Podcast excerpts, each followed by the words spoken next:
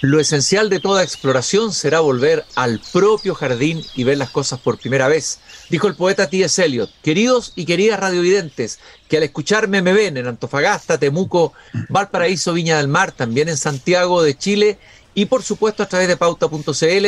Vengo de una larga caminata como suelo realizar durante el día. Estoy entrando a mi jardín, abriendo la verja de madera de mi jardín. Ha sido una caminata maravillosa, alucinante. Me he perdido en la ciudad en sus recovecos y venía leyendo un librito de un autor francés que he empezado a seguir justamente que es eh, un fanático de la caminata que ha escrito El elogio del caminar, un sociólogo francés David Le Breton tiene este libro Caminar, elogios de los caminos y la lentitud. Y en el capítulo Caminar en la ciudad, Le Breton afirma, la ciudad no existe sino por los desplazamientos de sus habitantes.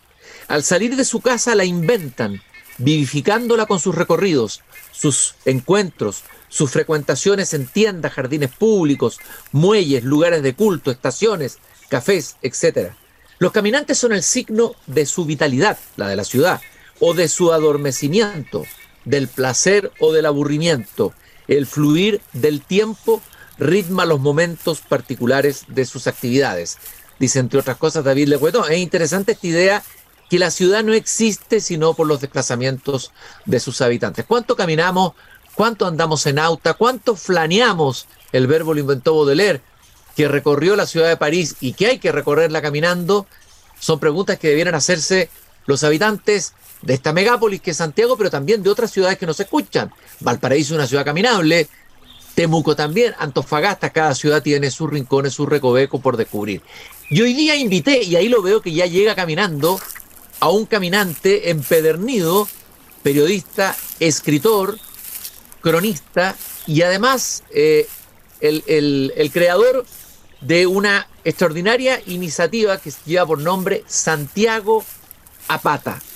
Eh, una cantidad de recorridos que se ofrecen a los habitantes de la ciudad para que conozcan lo que creen conocer, pero tal vez en verdad no lo conocen. Es decir, somos extranjeros en nuestra propia ciudad muchas veces. Mario Caballa aquí en el jardín. Bienvenido, Mario. Gracias por, eh, por pegarte esta caminata tan larga para llegar a este jardín un poco apartado en la ciudad. ¿Qué tal, Cristian? Gusto saludarte a ti y a los, también a los eh, oyentes. Y claramente, cuando hablamos de caminar, estamos empatizando con el mismo lenguaje. O sea, yo creo que no hay nada más saludable, más entretenido, más revelador que cualquier caminata, incluso sin destino fijo perderse la ciudad, como tú decías anteriormente, flanear, planear, decir, voy a ver, ¿qué, a, dónde, me conduce esa calle? ¿A dónde podré terminar? ¿Dónde finaliza? ¿Serán de tres cuadras? ¿Serán de cuatro? ¿Tendrán probablemente algún recubo? ¿Terminarán rotonda? Esas preguntas uno se hace cuando se lanza a la aventura del caminante. Deambular en el fondo, ¿no? Vagar. finalmente. Eh, vagar. A ver, eh, Mario, ¿cómo nace tu amor por la caminata? Eh, cuando comienza, cuando joven, cuando niño, y también, ¿cómo nace esta iniciativa Santiago Apata? Nace de la, un poquito de la curiosidad que me presentan mis abuelos y mi padre, que eran muy buenos caminantes. Íbamos mucho al centro de Santiago. Y yo sentía que cuando uno iba al centro de Santiago con la mirada de un niño, todo te parece gigante, te parecía Nueva York, digamos, cuando tú tienes 8 o 9 años.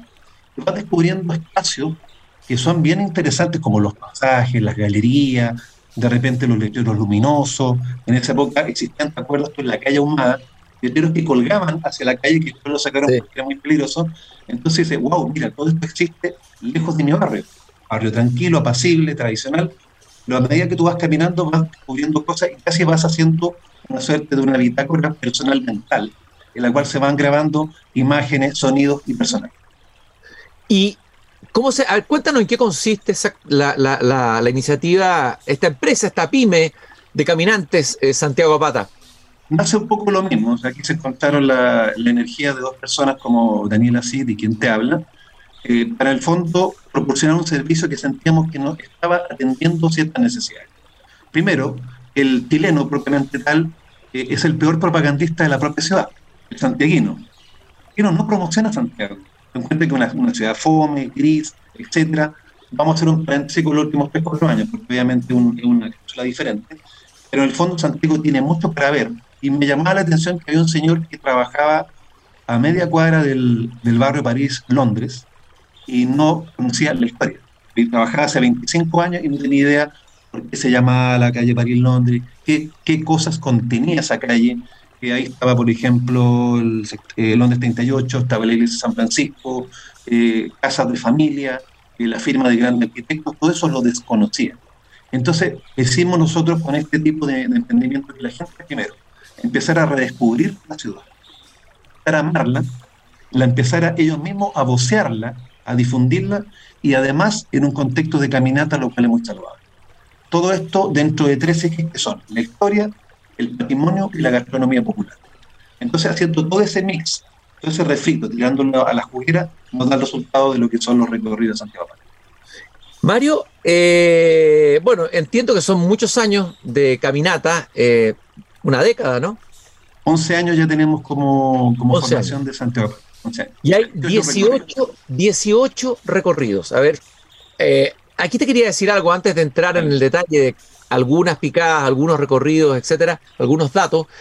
Eh, tal vez cuando uno llega a Nueva York, por ejemplo, uno sale del aeropuerto y toma un taxi, inmediatamente entra en un imaginario que ha visto en las películas, ¿cierto? El taxista típico.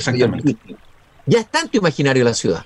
Y tal vez eh, se necesitaría más cine que ocurre en Santiago, más novelas que transcurran en Santiago, etcétera. Poetas que le canten a Santiago.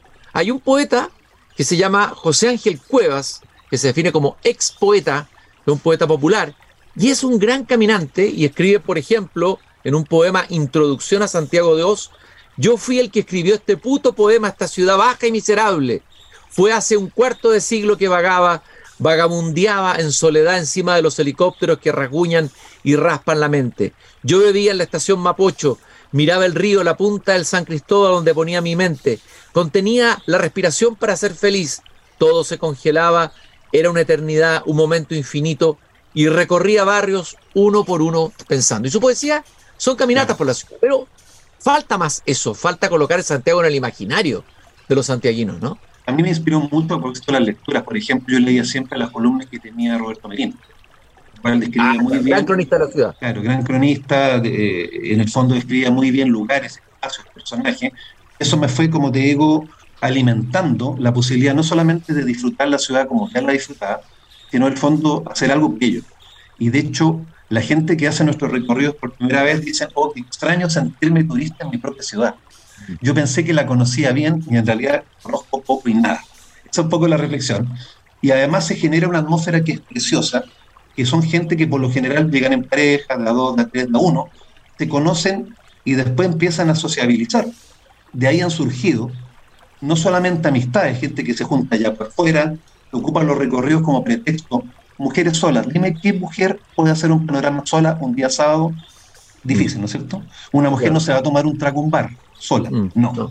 Pero sí puede hacer un recorrido lo nuestro donde se siente acogida, se siente protegida y finalmente, yo te digo, han surgido hasta un par de matrimonios los recorridos a lo largo de estos 11 años. Entonces, te genera una atmósfera muy bonita. Conocemos, nos entretenemos, compartimos, nos reímos, sociabilizamos y ya está. Ya está. Hace falta de repente incluso conocer otras personas que están fuera de tu entorno, porque te das cuenta que estás un poquito achatado. O sea, no tienes como la, la disposición a escuchar nuevas ideas, a nuevas personas, un poco. Eh, Mario, te iba a preguntar después de todos los recorridos que tú has hecho, te iba a preguntar particularmente por el Santiago Centro, porque Santiago es algo muy vasto. ¿Cuál es la identidad? ¿Cuál crees tú que son los rasgos que tú señalarías de la identidad peculiar de Santiago? Porque cuando uno habla de Buenos Aires, tiene claro más o menos tres o cuatro ideas o tres o cuatro imágenes sobre la ciudad. Cuando uno habla de Río Janeiro, también puede describirla, etcétera. Eh, Madrid, París, etcétera. Pero Santiago, ¿cuál crees tú que es, cuáles son los posibles elementos de su identidad? Yo creo que Santiago tiene una suerte de, actitud gris frente a la vida. Me parece que como que en el fondo se la cree menos de lo que es, ¿ah? teniendo mucho potencial para hacer más. En el fondo siempre eh, siente que está debiendo explicaciones. Un poco de eso de alguna manera. Y, en el fondo nadie se interesa por abrir eso de repente. Y a partir de esa personalidad gris es lo que de alguna manera contagia también al ciudadano normal. Es lo que insiste. O sea, tú vas, por ejemplo, a Buenos Aires y el bonaerense hará un poco en la ciudad todo el tema, pero finalmente reconoce todo lo que tiene, reconoce mm. todo el potencial. Al chileno le cuesta creer eso de su propia ciudad. Y finalmente, eh, al chileno le da la sensación al santiaguino que la ciudad ah, está ahí, está visible, pero oye, pero tiene que venir un extranjero a decirte de repente, como ocurrió hace 5 o 6 años con el New York Times o el Times eh, londinense, escribir crónicas largas de finalmente de, suplementos, digamos, páginas centrales de suplementos, para explicarnos ellos lo que nos estamos perdiendo los propios chilenos. El mm. chileno, el santiaguino, no tiene idea de lo que, de lo que dispone, no se la cree.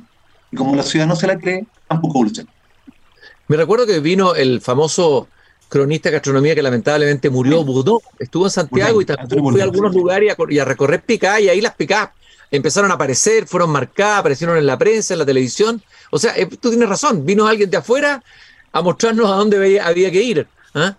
¿Ah? ¿Qué detalles? Por ejemplo, tú dices, bueno, yo encuentro que, lo más ridículo del mundo, que uno traiga de repente a algún familiar o un extranjero a conocer los moldes del sector oriente. O sea, ¿qué es eso? O sea, ellos tienen probablemente más que nosotros y mejores que nosotros, mejor surtido.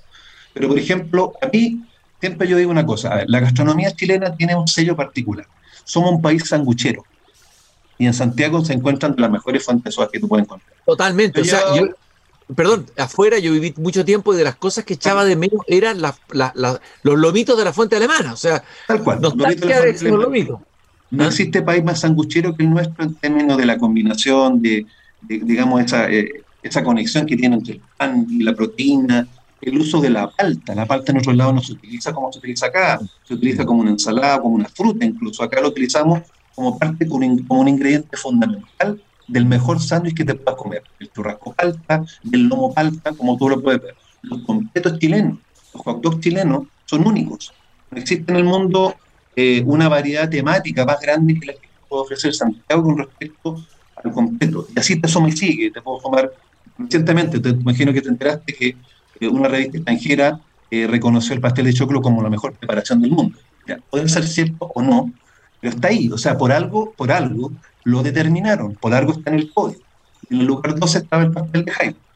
Entonces, esto en el fondo hay, la gente con ese tipo de cosas cuando sale afuera en un, medio de comunicación extranjero, empieza un poco a calibrar, a dimensionar de repente de lo que, lo que tenemos. Ahora, bueno, en nuestra ciudad hay muchos dicen que sobre todo el centro está más deteriorado a, partir de los, a partir de los últimos acontecimientos que pasaron en los últimos años, después vino la pandemia, que ha habido como una decadencia, que está abandonado, eh, por lo tanto pareciera que es difícil que, la, el, ciudadano se sienta motivado hoy día a ir a meterse al centro. ¿Cuál es tu mirada de eso y cómo se puede recuperar? Me imagino que esto que están haciendo ustedes es una parte de, esa, recuperación. Si no salimos a caminar, si no salimos a recorrer, si no volvemos a la ciudad, estamos entregándola, estamos abandonándola. Exactamente. Si nosotros no hacemos algo al respecto, la dejamos morir como este natural. Y claramente el centro sí está más deteriorado, está más abandonado porque además se produjo un fenómeno. Después del estallido social, después de la pandemia, muchas eh, empresas empezaron a alejarse del centro y se trasladaron, por ejemplo, hay un banco famoso de origen hispano que está construyendo su edificio corporativo en el sector oriente y va a dejar a 2.000 personas que ya no van a eh, usar los servicios del centro, desde los lustrabotas de la avenida Osa, de, la, de Bomberosa, del pasaje de Bomberosa, hasta la gente que almuerza, se están yendo, los bufetes de abogados también se están retirando. Uno puede observar que día a las 4 de la tarde que día ya no pasa nada en el centro. Mm. salvo, salvo cosas no muy buenas. En el fondo el comercio se ha visto golpeado y nosotros estamos tratando a partir de nuestro recorrido de recuperar ese interés. La gente día, dentro de la demonización que hay de cosas, de repente de estigmatizaciones, eh, la tiene muy asustada con respecto a lo que ocurre en el centro. Es cierto, el centro está más vulnerable, pero tampoco me entiende significa que tampoco es intransitable. O sea, uno tiene que hacerlo en los horarios que corresponda, debe moverse por los lugares un poquito más tranquilos dentro del centro. Y, sí, porque el centro tiene, digamos, demasiado potencial. Yo te digo, por ejemplo, hay un recorrido precioso que tenemos que es galerías y pasajes del centro. Un sistema interconectado único en el mundo. Voy a, a un par de veces a buscar el origen allá. Los pasajes cortitos, chiquitos, pequeños, en ningún caso parecido con lo que tenemos acá nosotros el centro, es una maravilla. El pasaje mate, por ejemplo, el famoso pasaje mate. Claro, de tú tienes en Santiago, tienes, por ejemplo, pasajes rectos, pasajes en forma de L, y tiene el pasaje mate o el pasaje Edward, que son una manzana completa, con cinco accesos y una diagonal subterránea. Eso te lo encuentras en ninguna parte. Eh, y la inmigración, ¿cómo ha ido modificando? No lo digo en términos negativos. O sea, eh, la inmigración cambia también las ciudades, como pasó en Nueva York, que hay barrios italianos, barrios chinos. Y ¿Qué, ¿De qué manera, vamos a la parte positiva, qué elementos nuevos han aparecido en la ciudad que antes no estaban? Creo que culturalmente el tema gastronómico siempre es como lo primero que a uno se le viene a la cabeza. Falta que un poco se ordene la temática de aquello, porque en este minuto como que de repente aparecieron, ponte tú, gente ambulante de arepas, de cachapa, un montón de tipo de cosas, pero todo como muy desordenado. Entonces falta que de alguna manera, espontáneamente o no, se empiece a ordenar y tematizar. Como si ya ocurre con la cocina eh, peruana, por ejemplo, que ya tú vas a la Vega Central y te encuentras un pasillo completo de productos peruanos. Está lentamente lo colombiano y lo venezolano se están empezando a ordenar desde ese punto de vista, pero todavía es un poquito algo en aquí porque como que surgió por la necesidad finalmente económica, entonces eh, hay, que, hay que un poquito rastrear por ese lado.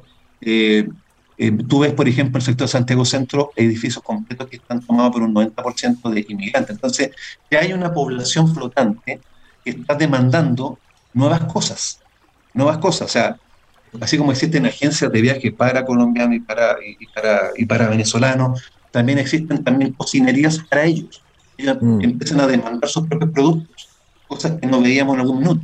Sus bailes, sus tradiciones también están empezando a aparecer. Y eso es bonito desde, desde ese punto de vista. El otro lado que no es bonito, probablemente no vamos a comenzar acá. No, de todas maneras, porque queremos estimular a todos los que nos escuchan a que se reencanten con Santiago, a que habitemos, caminemos la ciudad, eh, les demos vida. Nosotros la, la ciudad vive por sus habitantes. Hay ciudades fantásticas que están vacías, muertas. Una ciudad muerta vacía. Eh, es un panorama desolador. De hecho, por ejemplo, productos que somos medio generacionales. ¿Tú te acuerdas que antes, cuando no existían los malls, uno compraba todo en el centro? Así es. Absolutamente. ibas, te hacía mucho, mucho el trabajo de la venta del local pequeño al detalle. La perfumería, el, el, local que vendía artículos deportivos, las librerías también. Entonces, falta eso porque la gente ya abandonó también ese tipo de compra, ese tipo de compra al detalle. Entonces, es necesario, y una, la, la manera que puedo aportar es, yendo a comprar, si va a comprar, por ejemplo, si usted se va a comprar ropa interior, compre en el centro, ¿qué le cuesta? ¿A qué se va a mm. pegar el viaje al, al mall necesariamente? Compre. ¿Se va a tomar un café? Cómpreselo en el centro. Existen muy buenas cafeterías también disponibles. Entonces, con esos pequeños avances, uno ya empieza a reactivar el espacio. De hecho, no sé si lo, adelanto un poco, pero justamente con Santiago Apata estamos en un proyecto con el gobierno regional metropolitano de reactivar justamente cinco barrios que han sido muy golpeados por entre estallido y pandemia, que es eh, Plaza Italia, Bustamante, Las Tarrias, eh, Bellavista y Bellas Artes. Entonces estamos haciendo recorridos todos los sábados, vamos instalando un recorrido y uno, gratuito para la gente, para que precisamente empiece a recobrar la confianza y el cariño también por los. Extraordinaria iniciativa la, que están haciendo, ojalá que se multiplicaran iniciativas como esa. Todos los. Eh, Fantástico. A ver, me gustaría que hiciéramos, empezáramos una caminata imaginaria, que después la podemos hacer real, evidentemente. Eh, a ver, ¿qué propondrías tú? Eh, eh, ¿Cuáles son los, los recorridos o, el o, las rutas que te, que te parecen más interesantes, más apasionantes y más sorprendentes de este Santiago desconocido por sus propios habitantes? Sí, por ejemplo, vuelvo al tema de las galerías porque es como algo inexplorado. Primero porque lo que te decía que un, que un conectado único, además que la historia es muy linda, hablamos de Calbruna, que, que era un urbanista austriaco que vino a reformar la ciudad. Hijo de esto es el barrio cívico, hijo de esto es la Diagonal Paraguay, hijo de esto son la Galería y Pasaje. Porque en el fondo ahí todavía existe un tipo de comercio único. Fíjate que adentro hay, ponte tú, una chocolatería o bombonería que tiene más de 80 años, que es la más antigua de, Santiago, y mucha gente lo desconoce. Y todavía tuve un mobiliario ahí, ahí en el pasaje Edward. Bien, lo mismo también todo local de Filatelia, que es el único que existe en Santiago, Penique Negro, probablemente lo, lo debe ubicar, que está también en el pasaje, pasaje Edward. Entonces hay un tipo de comercio que está como un poco detenido en el tiempo, pero que aún existe. Locales con venta de botones, con venta, por ejemplo, de correas, pero para, para, para reloj. Esa tematización que ya no, no existe, porque hoy día no se repara las cosas, sino que todo es desechable. Entonces, ahí hay una cosa en acento importante, en ese recorrido donde más exploramos la vieja historia, los cines y teatros del Santo, que se fueron. Por ejemplo. Bueno, la calle Huérfano. La calle Huérfano, yo recorrí cuando niño, tenía una abuela que vivía en el centro, ahí, muy en el centro, y siempre me acuerdo de recorrido y con, con emoción mirando los cines, ¿no es cierto? El cine real, el cine huérfano, el cine, bueno, era, era un mundo de cine. A ver, ¿qué pasó con la calle Huérfano? ¿Qué es interesante todavía de ver en la calle Huérfano? En la calle Huérfano va, bueno, el tema del cine desapareció, acuérdate que éramos como, era como la calle Corrientes de, Buenos Aires. había 2,5 cines por cuadra. 2,5 cines, este es el promedio. Eh, hoy día Huérfanos sufrió una mutación muy grande, ya no tiene mucho de lo que tenía hace 10 o 20 años, porque era un lugar no solamente de cine, sino también de salones de té. Hubo una mutación porque, por ejemplo, se transformó en un centro, hay un mall al interior donde está antiguamente el pasaje Imperio, el pasaje de la peluquería. Hoy día hay un mamoteto ahí de 5 o 6 pisos, eso. Y yo digo que hoy día existen probablemente menos razones para quedarse que antes. Hoy día yo diría que Huérfano se convirtió en un paseo, valga la redundancia, de paso, no como para estacionarse. Hay algunos intentos por ahí, algunas cafeterías muy acotadas, pero día, yo diría que es un lugar de tránsito principalmente.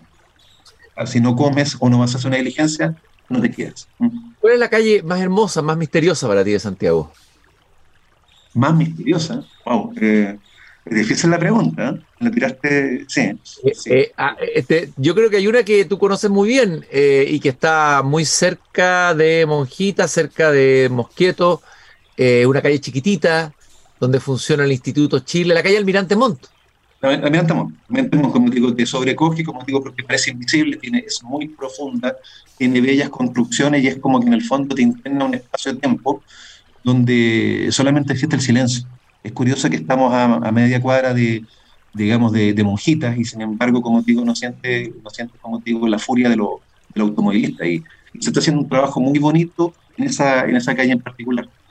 A, mí me gustan mucho las calles, como digo, pequeñas, las que tienen dos cuadras máximo, porque, porque se van armando eh, eh, algunas atmósferas que son interesantes, como la calle Willem calle Huilén, eh, descubrir, también tiene recoveco, una calle que no es recta, sino que va serpenteando un poco, eh, es muy, muy, amorosa, tiene mucho encanto. Lo mismo me pasa con Conchitoro, cuando voy al barrio Conchitoro, la calle Conchitoro que rodea esa plaza hermosa, Libertad de Prensa, también es mágico, es como que te traslada finalmente a la época, por ejemplo, de una escena de Sherlock Holmes, del, del, ilusionista, no sé, una cosa así.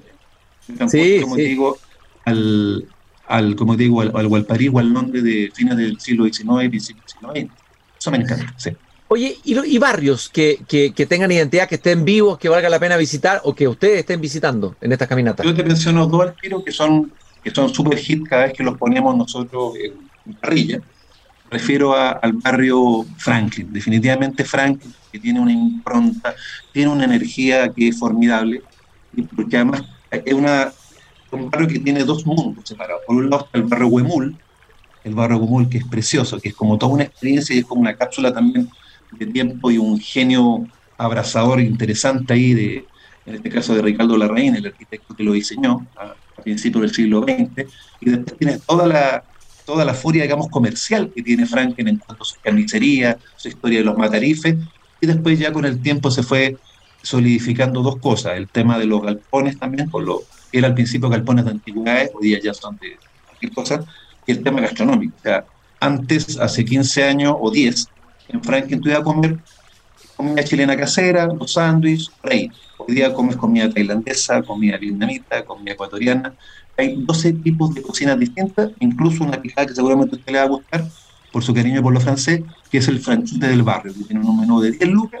Sí, extraordinario, yo he estado ahí, he comido ahí, fantástico. ¿Viste? Claro. Conozco al dueño y, un personaje y gran iniciativa es el, el del barrio. Buenísimo, buenísimo. Oye, eh, Mario, y a, propósito de restaurantes, a ver, tal los boliches, ¿no es cierto? Los boliches de barrio. Las fuentes de soda, que es una institución nacional. Muy chilena, muy chilena. ¿Quedan fuentes de soda todavía? ¿Cuáles nombrarías tú o dónde puede uno encontrar fuentes de soda que valga la pena visitar? Se han ido cerrando, pero quedan algunas. Por ejemplo, si me apura rápidamente en el centro, te puedo mencionar dos. Te menciono, por ejemplo, Faisandor, que tiene más de 60 años y que está frente a la Plaza de Armas y que probablemente te puedes comer los mejores ajiacos y de los mejores eh, callitos de la madrileña disponibles, porque los dueños son españoles. Y ahí me rivalizan si es mejor ese callito o el de la Unión Chica, y al lado de, digamos, del Club de la Unión.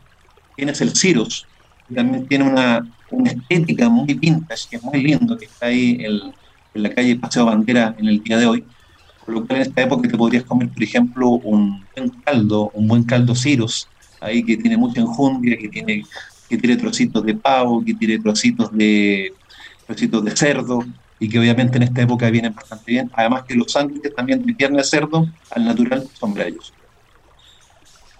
Estamos caminando imaginariamente con Mario Caballa, pero podemos hacerlo realidad a través de la iniciativa Santiago a Pata. ¿Cómo eh, uno puede inscribirse y para poder participar de alguno de estos paseos? Eh, ¿Tienen una página? ¿Cómo se, accede? Nosotros tenemos eh, el Instagram, que, es que tenemos muy activo siempre. A través del Instagram se pueden enterar de los recorridos que, tenemos y las inscripciones de nuestros recorridos se hacen en un correo que es Santiago Tours, en, en plural, arroba gmail.com. Lo que te decía precisamente, estamos con recorridos todo el año, todos los sábados, y estamos en este programa de recuperación de barrio.